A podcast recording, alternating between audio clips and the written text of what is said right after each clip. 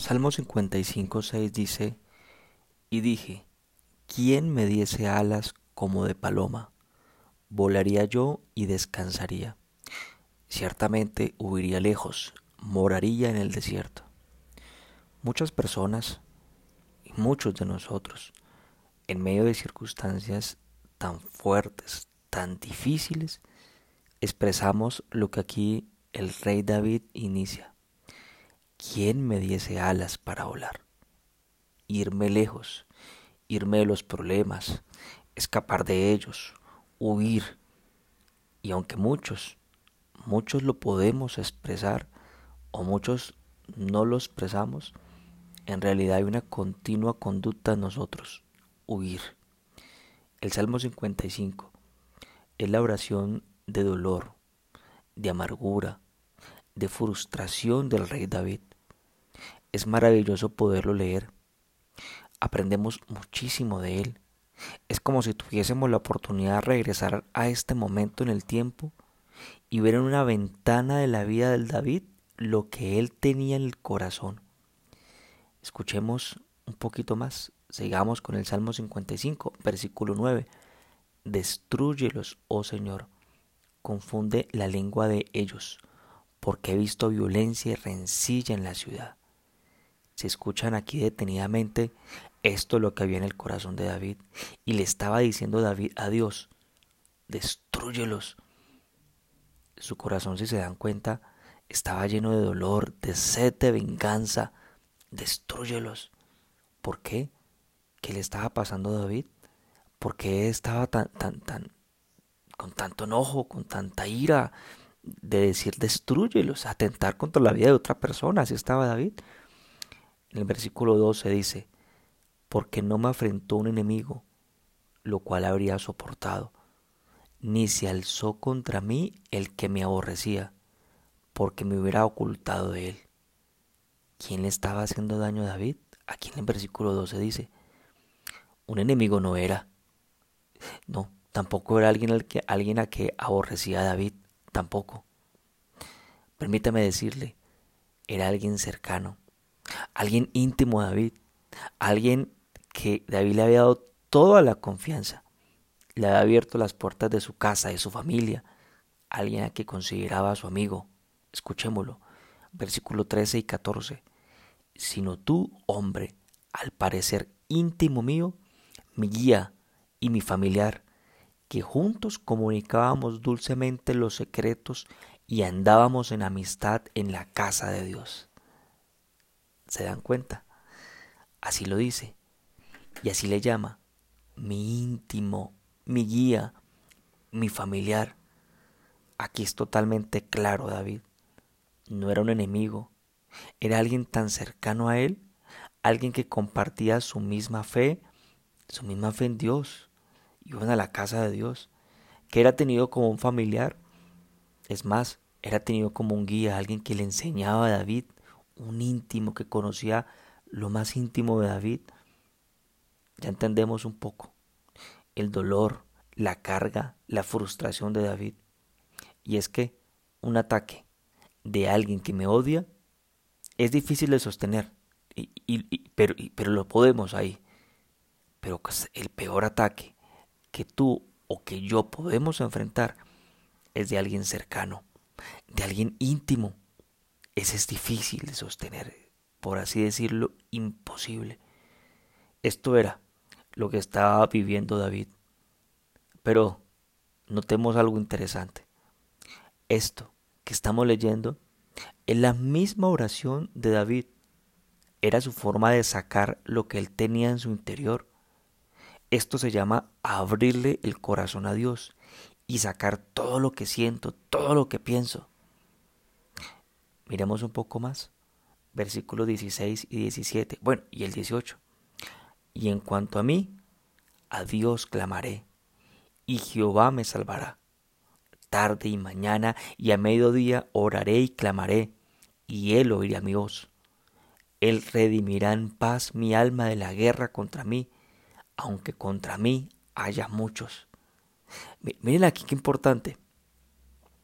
Eh, David después de derramar su corazón, de sacar todo el dolor, todo lo que le podríamos decir, la basura que tenía, él hace a un lado la emoción y se centra en su convicción. tenlo presente, en tu mano izquierda pon la emoción y en mano derecha pon la convicción. Su convicción era su Dios, de hecho, el nuestro. Y como si se dijera a sí mismo, ¿qué voy a hacer? ¿Me voy a seguir quejando en mi dolor o le voy a clamar a Dios? Como si se dijera, ubíquese David, ubíquese Yamit, ubíquese.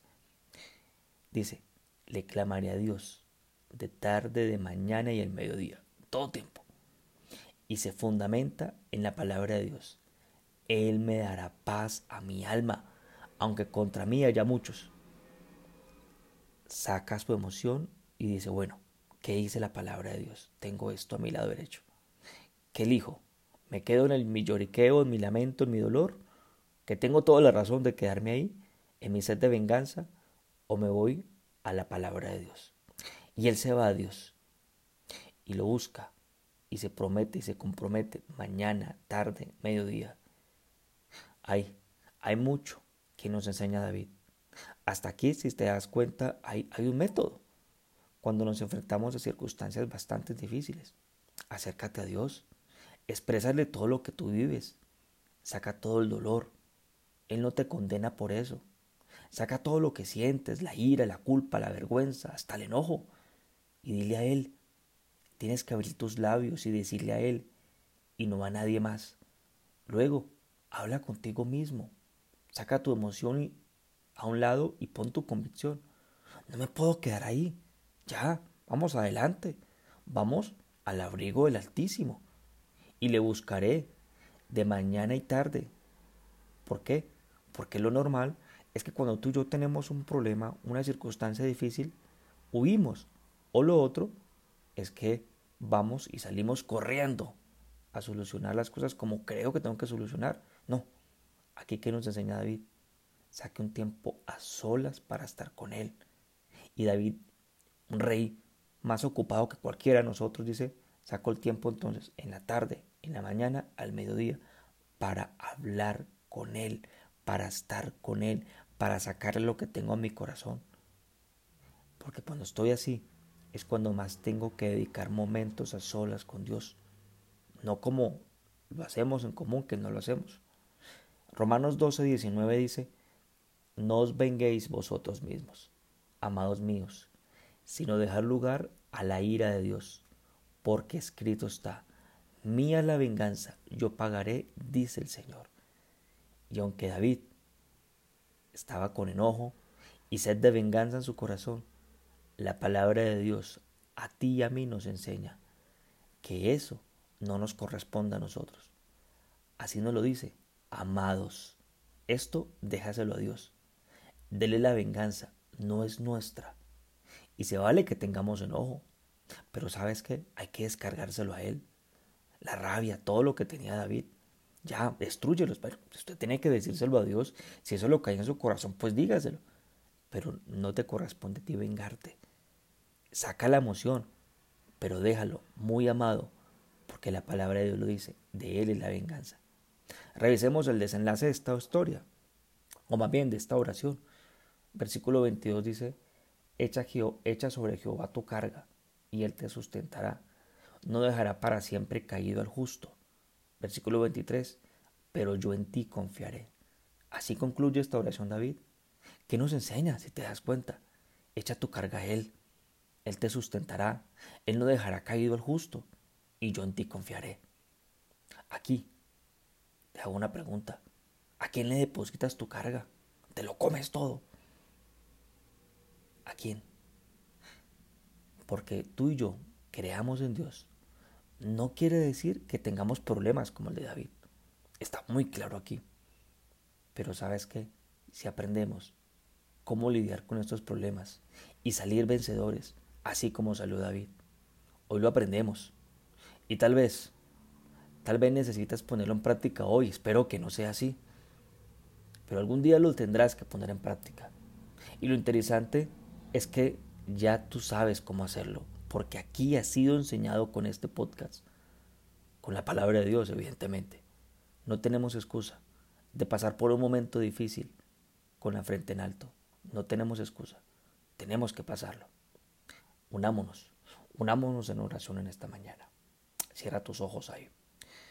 Nos unimos en oración en esta mañana, mi Señor, mi Padre, mi Dios. Hay tanto que tengo que decirte como David en este salmo. Hay tanto que nos callamos, nos guardamos y hasta pensamos que es mal decirte estas cosas.